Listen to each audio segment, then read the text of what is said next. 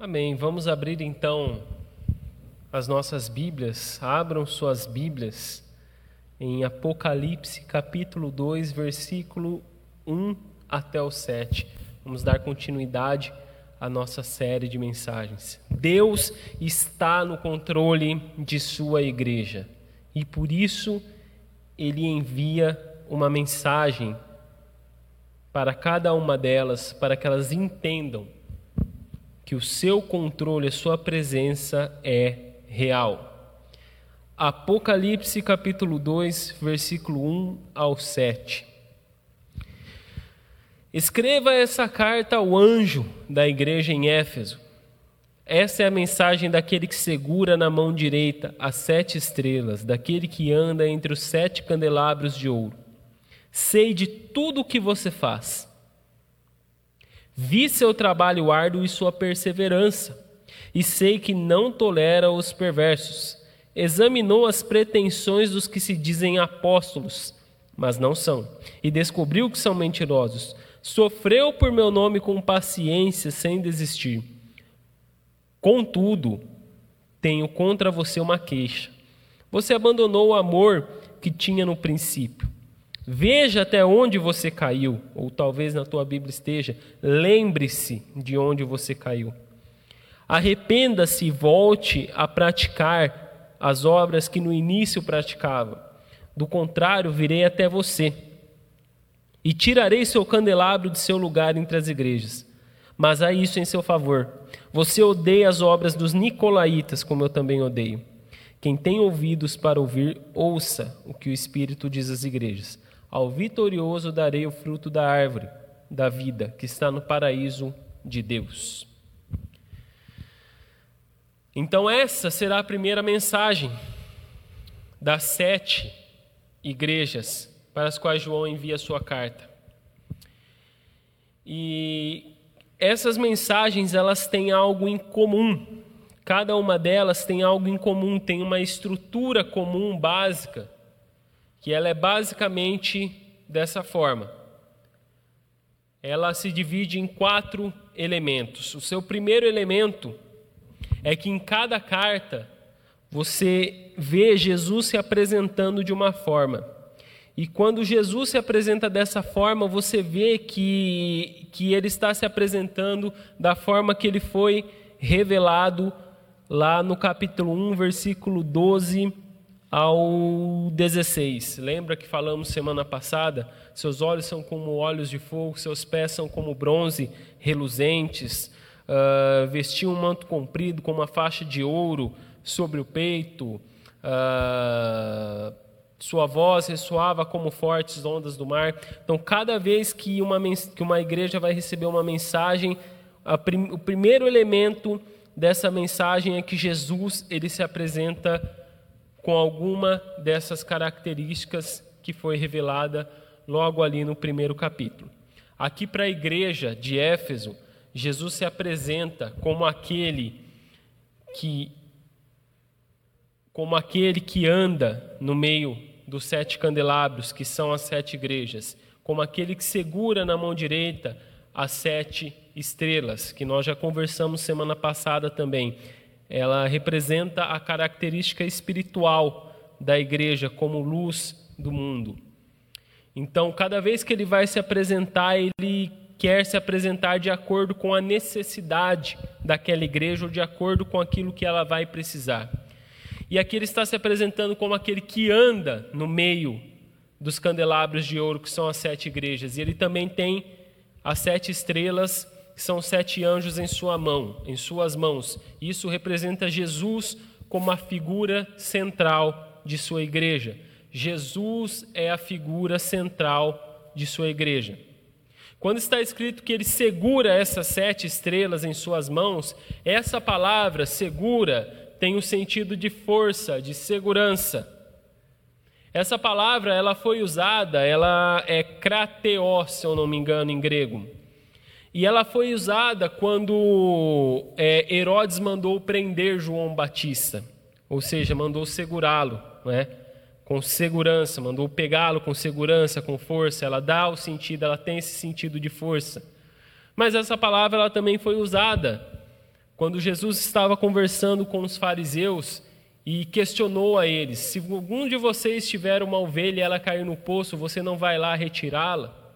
Essa palavra, retirá-la, pegá-la, resgatá-la, é essa mesma palavra que Jesus usa aqui para dizer que ele tem a sua igreja em suas mãos. Ou seja, ela dá o sentido de segurança, de força, de segurar com força.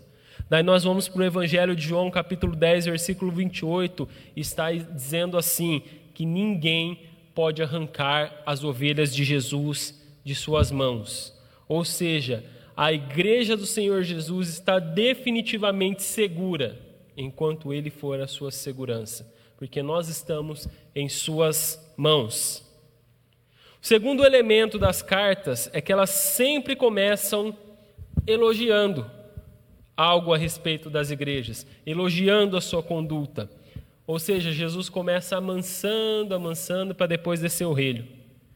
A única exceção é a igreja de Laodiceia, onde Jesus não tem nada de bom para falar a respeito deles, que vai ser a sétima igreja.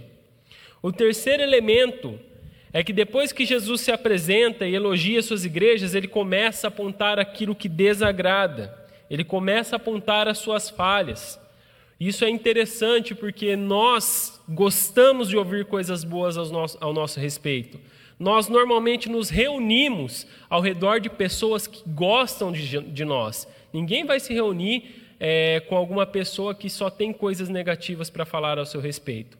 Só que é aí que está o detalhe da amizade, que nós perdemos isso, esse sentido hoje em dia. Como ferro afia o ferro, assim o amigo trabalhe em seu amigo. Não me lembro direito como o versículo, mas é essa a ideia. Que nos nossos relacionamentos nós precisamos de pessoas que apontem as nossas falhas, que nos corrijam, que nos repreendam, que nos exortem. E é isso que Jesus está fazendo aqui, para dizer: olha, eu amo vocês, eu, eu entendo tudo que vocês estão passando, mas existe, existem coisas em vocês que me desagradam, existem pecados, em vocês que está me desagradando, que estão me desagradando. Jesus escreve nesse terceiro elemento para falar sobre os nossos pecados. E muitas vezes a gente fica bem desgostoso mesmo, não é? Quando a gente vê ou ouve alguém apontando as nossas falhas, os nossos pecados. Nós nunca é, vemos isso de uma forma positiva. Aliás, falar em pecado hoje em dia chega a ser uma heresia. Você percebe isso quando você precisa corrigir uma pessoa e quando você está apontando a falha, você está dizendo: olha, você está errando nisso, nisso, naquilo, a pessoa te rebate dizendo: então quer dizer que a tua vida ela é 100% correta? Então quer dizer que você vive corretinho 100%, você segue a palavra de Deus e não há nenhuma falha em sua vida? A gente percebe que as pessoas estão rejeitando correções quando nós ouvimos esse tipo de resposta. E essas normalmente são pessoas que adoram perceber as falhas dos outros, mas não gostam quando as suas próprias falhas vêm à tona. E aqui é o próprio Senhor Jesus quem está falando com sua igreja. E quando ele fala com sua igreja, ele espera uma resposta, ele espera uma mudança da sua igreja. As únicas duas igrejas que não são repreendidas pelo Senhor nessa visão são as igrejas de Esmirna e a igreja de Filadélfia, respectivamente a segunda e a sexta igreja dessa visão. E o quarto e o último elemento das sete cartas é que há um encerramento descrevendo as bênçãos que os vencedores herdarão. E é verdade que aqui Jesus está falando com toda a igreja, mas a gente não pode se esquecer de que a igreja, as igrejas, elas são feitas de indivíduos, de pessoas, e que dentro dessas igrejas existem tantas pessoas que darão ouvido à mensagem do Senhor como aquelas que rejeitarão. Embora passem a vida inteira dentro da igreja, elas passam a vida inteira rejeitando a palavra do Senhor. Por isso que ele vai dizer aqui: quem tem ouvidos para ouvir, ouça o que o Espírito diz às igrejas. Antes da gente ir de fato para a mensagem, eu quero deixar um último comentário nessa introdução. Caso ainda não tenha ficado claro, essa é uma mensagem para nós. como igreja do Senhor. Essa não é uma mensagem para quem não está dentro da igreja do Senhor, para quem não vive, para quem não professa a fé cristã. Essa é uma mensagem que o Senhor envia para corrigir a sua própria igreja. Com o mundo ele vai tratar depois. Mas como nós dissemos semana passada, o juízo começa pela casa de Deus. É claro que é, seria o ideal que cada pessoa, mesmo aquelas que não professam a fé cristã, seria de grande importância se você está me ouvindo, se você é, ainda não tomou a sua decisão por seguir a Cristo, é importante que você ouça isso, tome para a sua vida. Ela era uma cidade pagã. É, quando Paulo chegou ali, tinha o templo é, em homenagem a Diana. Depois eles vão também receber em sua cidade é, um templo em homenagem ao imperador de Roma. Então eles estavam ali inseridos naquele meio onde várias pessoas que se diziam cristãs, que abraçavam a fé cristã, mas também queriam abraçar elementos de outras fés, vinham para dentro de suas igrejas e tentavam fazer com que eles mudassem de ideia. A igreja ela sempre foi cercada pelos falsos ensinos. E na verdade Paulo até previu que isso aconteceria. Claro, ele passou três anos ali, ele enfrentou, ele enfrentou muita oposição naquela cidade.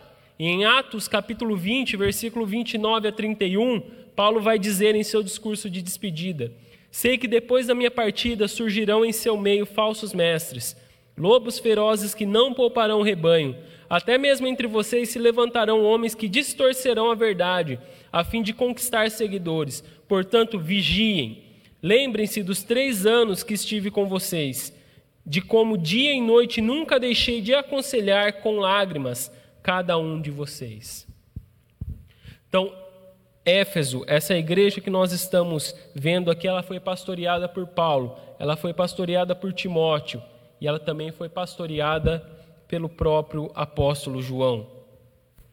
Em sua primeira carta, João também combate muitos falsos mestres, a quem ele chama de anticristos. Então nós vemos que essa igreja ela teve os melhores pastores que eles poderiam ter naquela época. Eles estavam bem de pastores, eles estavam bem instruídos, eles aprenderam dos melhores homens. Tanto que Jesus ele vai elogiar aqui o fato de eles serem uma igreja sólida e forte. E com esse histórico de pastores e ensinamentos, teria como não aprender? Não é de se admirar que esse é um ponto que Jesus elogia eles, na é verdade? Jesus elogia eles pelo fato de serem uma igreja trabalhadora. Eles trabalharam arduamente para o crescimento de sua comunidade. Não eram pessoas preguiçosas, eram pessoas que levavam a sério o Evangelho e a obra do Senhor. Eram pessoas que levavam a sério aquilo que Deus queria delas. Com certeza eles tinham uma agenda semanal bem cheia, porque quando Jesus vai dizer aqui, olha, viu o seu trabalho árduo, o significado disso no original está querendo dizer o seguinte: vocês trabalharam até exaustão, vocês se cansaram de trabalhar e continuaram trabalhando. Eles não eram preguiçosos, isso fez com que cada um deles cumprisse seu papel. Jesus também elogia eles por serem uma igreja perseverante. Como eu venho dizendo, não eram tempos fáceis para o Evangelho. Como eu acabei de dizer, era uma cidade, Éfeso era uma cidade movida pelo paganismo, que abrigava templo de outros deuses e, e até aderiram ao culto ao imperador romano. O próprio apóstolo Paulo ele ficou preso um tempo ali. E ele sofreu na mão daquilo que ele mesmo, daquelas pessoas que ele mesmo chama de besta fera. Bestas feras. Era um tempo onde as pessoas precisavam permanecer firmes e convictas daquilo que elas acreditavam.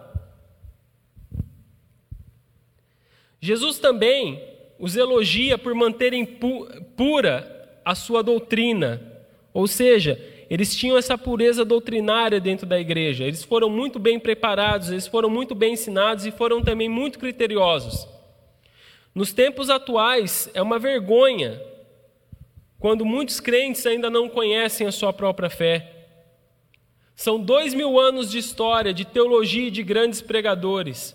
Nós temos Bíblias impressas, podemos comprá-las facilmente por um preço muito baixo.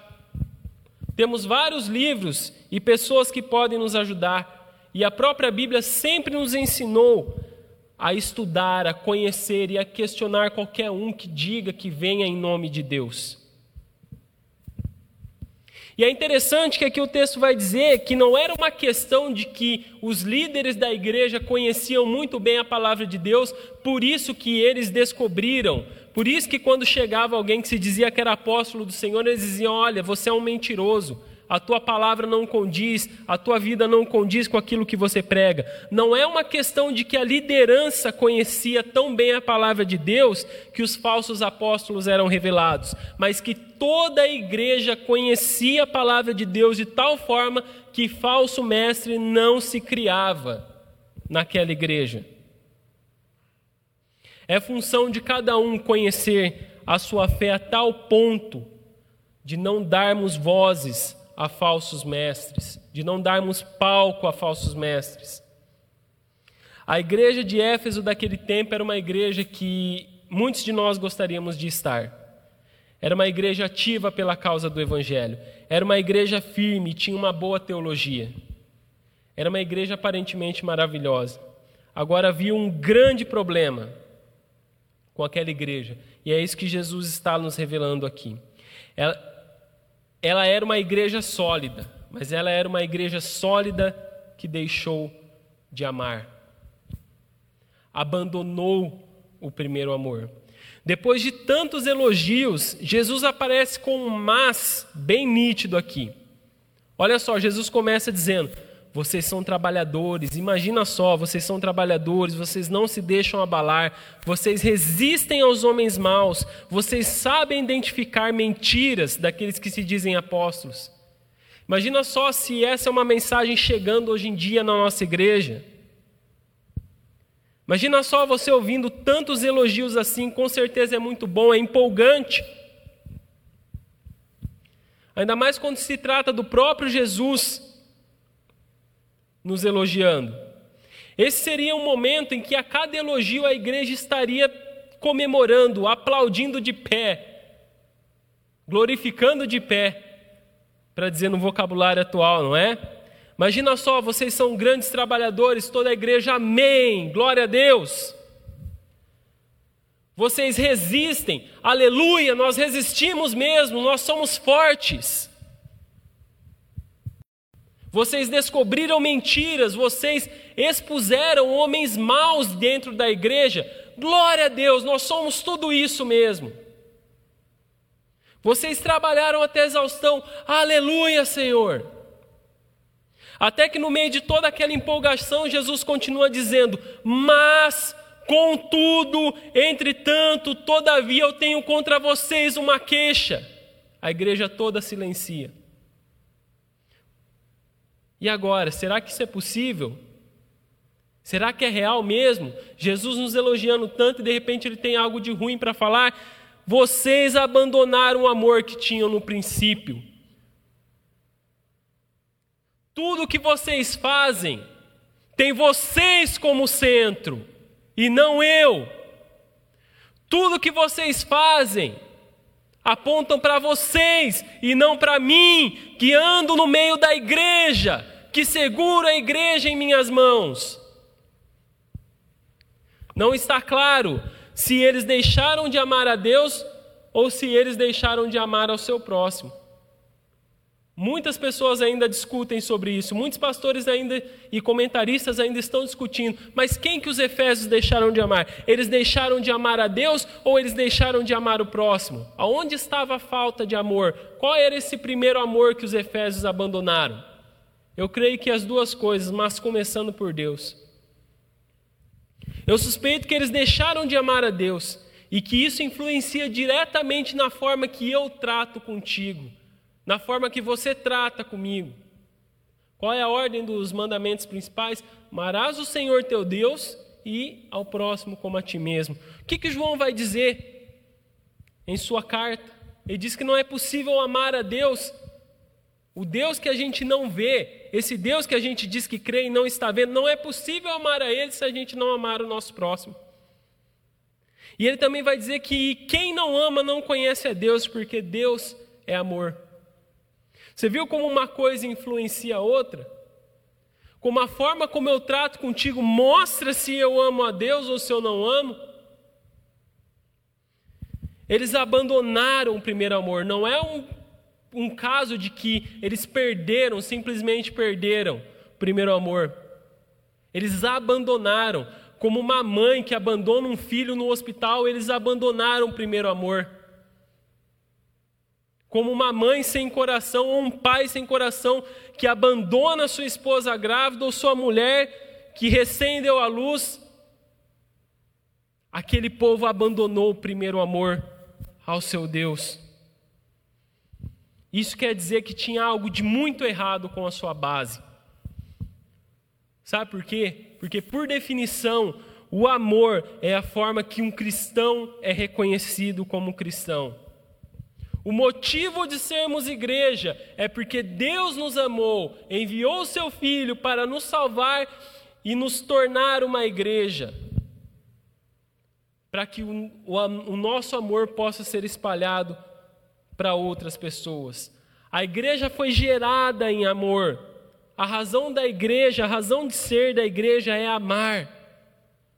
Amar é o que mostra o quanto Cristo realmente ocupa a posição central em sua igreja. E é aí que eles estavam falhando, em sua base. Jesus deveria ser a figura central daquela igreja. Mas os crentes assumiram essa posição por meio daquilo que eles faziam. Suas obras, e quando a Bíblia vai dizer aqui suas obras, está dizendo todo o seu modo de viver. Não é simplesmente o que eu faço no domingo na igreja ou quando eu venho na igreja, não são essas obras, não é se eu venho ajudar em alguma coisa na igreja, não é esse tipo de obra, não é se eu saio para evangelizar, não é só isso, é todo o meu modo de viver. Todo o meu modo de viver tem que apontar para Cristo, e era isso que não estava acontecendo, era isso que eles estavam deixando de fazer. Eles passaram a viver de forma fria, e é isso que o diabo faz, ele tenta nos atacar de todas as formas.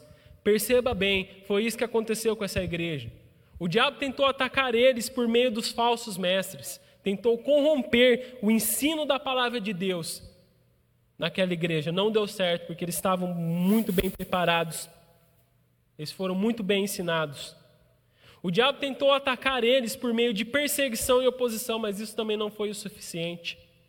Quanto mais perseguiam, mais firmes eles ficavam. Pode ser também que eles foram tentados pelo diabo a viver uma vida de ociosa, aí na igreja somente para esquentar banco ou não fazer nada que reflita Cristo. Mas também não deu certo. Que faltava? Faltava atacar a base. Eles poderiam continuar fazendo tudo o que eles faziam. Eles poderiam continuar trabalhando até a exaustão mas vamos dar uma leve direcionada na motivação deles. Agora, sua motivação vai estar em si mesmo, ou seja, abandonaram o primeiro amor. É como uma esposa que não trai e nunca traiu o marido, mas também nunca deu amor para ele. É um relacionamento frio. E quando isso aconteceu? Quando eles abandonaram o primeiro amor? Na luta, foi lutando para perseverar, foi lutando para manter a sã doutrina que eles perderam o amor.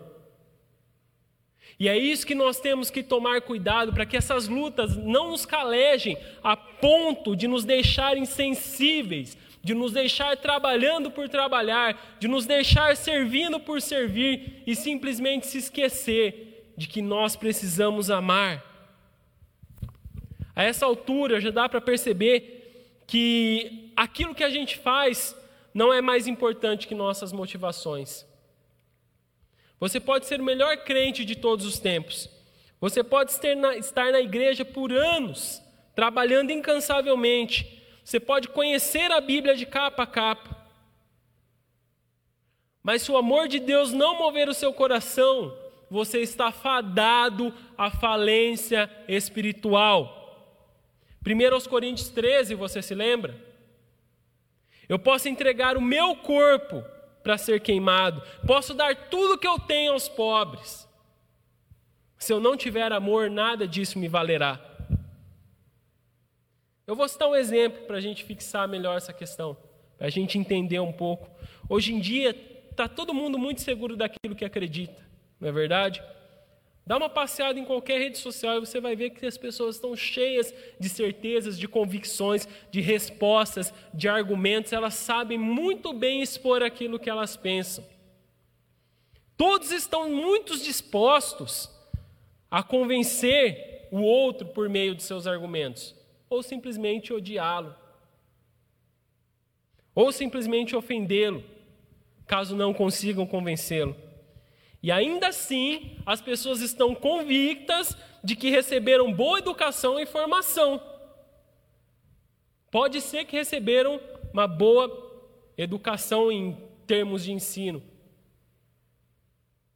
Pode ser que receberam boa formação, mas o amor não está no coração. Tudo que elas falam é vazio. É simplesmente para te passar um ponto de vista, uma ideologia, o que quer que seja. Só nisso já dá para perceber o quanto as pessoas estão cheias de informações, mas sem amor nenhum ao próximo. E se você não tem amor ao próximo, você não ama a Deus. Está cheio de crente agindo dessa forma. Vocês que agem assim, vocês precisam se arrepender e voltar ao primeiro amor. Se é que algum dia vocês já foram movidos por esse primeiro amor. Se nós estamos agindo sem amor, nós precisamos nos arrepender e voltar ao primeiro amor, fazer Jesus o centro de nossas vidas. Os efésios, eles também são elogiados por Jesus porque odeiam as práticas pecaminosas, aquilo que é errado. Mas depois eles são repreendidos, porque odiar o pecado, aquilo que está errado, não é o mesmo que amar a Jesus. Você já parou para pensar, pensar nisso? Você pode odiar o pecado, você pode odiar o que é errado, você pode apontar tudo aquilo que está de errado na sociedade, mas isso não significa em nenhum momento que você ama Jesus. Isso não significa que você ama a Deus e que só porque você está apontando o que está de errado, você está amando a Deus. Pode ser que, ao combater aquilo que está errado, você fique tão calejado que você se torne pior do que aquilo que você está combatendo. É interessante que, mesmo quando a Bíblia nos dá instruções para confrontar nosso irmão na fé, mesmo quando nossos irmãos erram, e eu vou citar aqui um exemplo bíblico, na igreja dos Coríntios, havia um homem que ele se deitava, ele tinha relações sexuais com a esposa do seu pai. Você já parou para pensar nisso? Dentro de uma igreja havia um homem que tinha relações sexuais com sua madrasta. E eles não faziam nada. O que, que, o, apóstolo o, que, que o apóstolo Paulo diz? Expulsem esse perverso do meio da igreja. Entreguem ele para o próprio Satanás. Se vocês ainda não foram capazes de repreender a ele, se ele ainda não se arrependeu, ou se vocês repreenderam ele e, e, e não adiantou, expulsem, não tolerem o mal no meio de vocês. Passa um tempo depois, esse é um caso extremo que acontece. Passa um tempo depois, esse homem se arrepende, daí os coríntios não queriam aceitar ele de volta. O que, que Paulo diz em sua segunda carta? Se Deus o perdoou, eu também perdoo. Tragam ele de volta para a comunhão. Ou seja, a base de tudo é o amor. Às vezes, em algum caso extremo, você opera de formas extremas, mas sempre tendo com base o amor, sempre deixando portas abertas. Em outros casos, onde Paulo diz a Tito, e até se eu não me engano ao próprio Timóteo, ele fala: olha, sempre que você repreender, o objetivo é ganhar o irmão. Não seja tão áspero. Se você precisar corrigir algum erro, se você precisar odiar alguma prática, é, faça isso com amor. Agora, o que acontece é que nos dias de hoje a gente está tão ávidos, nós estamos tão ávidos por encontrar aquilo que está errado, por revelar aquilo que está errado, que nós não fazemos em amor. Isso é pecado. Isso é pecado e Jesus está condenando este pecado aqui. Ele está exigindo uma resposta de sua igreja. Sim, odeiem o que é mal, reverem os pecados, tirem aquilo que é mal do meio de vocês, mas não se esqueçam de que o amor é a base de tudo. Você realmente quer vencer o pecado? Comece vencendo o pecado da falta de amor que pode existir dentro de você. Volte ao primeiro amor. Não apenas trabalhe, faça isso motivado pelo amor. Não apenas persevere como se você estivesse se arrastando pela vida. Como se a cada dia você tivesse que acordar: meu Deus, mais um dia eu tenho que trabalhar, mais um dia eu tenho que ir para a igreja, que saco. Faça isso com amor. Coloque o amor nas suas motivações, mesmo quando você tiver que se opor a alguém, não considere como um inimigo. Seja duro, se preciso, seja duro, mas seja amável, para que quando você combater o mal, você não haja de forma má também. Volte ao primeiro amor, para que você mesmo não se perca. Como voltar ao primeiro amor? Para isso a gente tem que saber o que é esse primeiro amor, e caso ainda não tenha ficado claro, primeiro amor não é uma infantilidade de início de conversão. Nós não devemos voltar a ser aquela pessoa imatura. Voltar ao primeiro amor significa amar a Cristo e ter Ele como ponto de partida e a maior motivação da minha vida. Assim como ele se apresentou à igreja como aquele que anda entre a sua igreja e que tem em suas mãos, assim ele deve ser para nós. Ele deve participar de cada momento da nossa vida. Ele deve nos ter em Suas mãos. Retirar a Cristo como a nossa motivação principal é como dizer que não precisamos mais dele, que agora nós aprendemos já o que a gente precisa e agora a gente sabe agir. Ou seja, é muitas vezes essa independência que nós queremos criar de Deus. É muitas vezes é esse agir por conta própria, onde não há mais espaço para Deus em nossos planos, onde a gente não faz da nossa vontade aquilo que Deus quer, onde a gente já cresceu, a gente aprendeu os princípios do Evangelho, agora é só agir. Não, Deus sempre será o nosso Pai. Para a gente voltar ao primeiro amor, o primeiro passo é lembrar de onde caímos. E esse é o momento que você vai resgatar na tua memória. Quando foi que você deixou de depender de Jesus?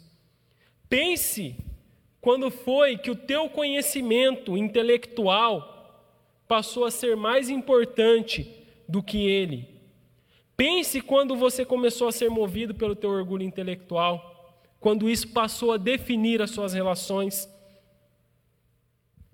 Pense se você não está usando a tua rotina do dia a dia, o teu trabalho, ou até mesmo aquilo que você faz na igreja como uma desculpa para deixar de depender de Cristo. Pense se o que você viveu até aqui não tem te endurecido de tal forma que você simplesmente abandonou o primeiro amor. Primeiro passo, lembra-te de onde você caiu. Segundo passo, arrependa-se. Arrependa-se. Isso não pode ser ofensivo para nós. Nenhum cristão pode se sentir ofendido por um arrependa-se. Isso não pode perder a, a sua importância em nosso meio. Porque se não houver um genuíno arrependimento pelos nossos pecados diante de Deus, se não houver um abandono do nosso orgulho, nós nunca poderemos voltar ao primeiro amor. É bem possível que a gente tenha tentado compensar a nossa falta de amor com aquilo que nós fazemos no dia a dia. E por isso é necessário se arrepender diante de Deus. Se o centro de nossas vidas, se as nossas relações têm sido definidas por nós mesmos. Terceiro passo, volte a praticar as primeiras obras. Primeiras obras têm a ver com aquilo que é mais importante, as obras mais importantes.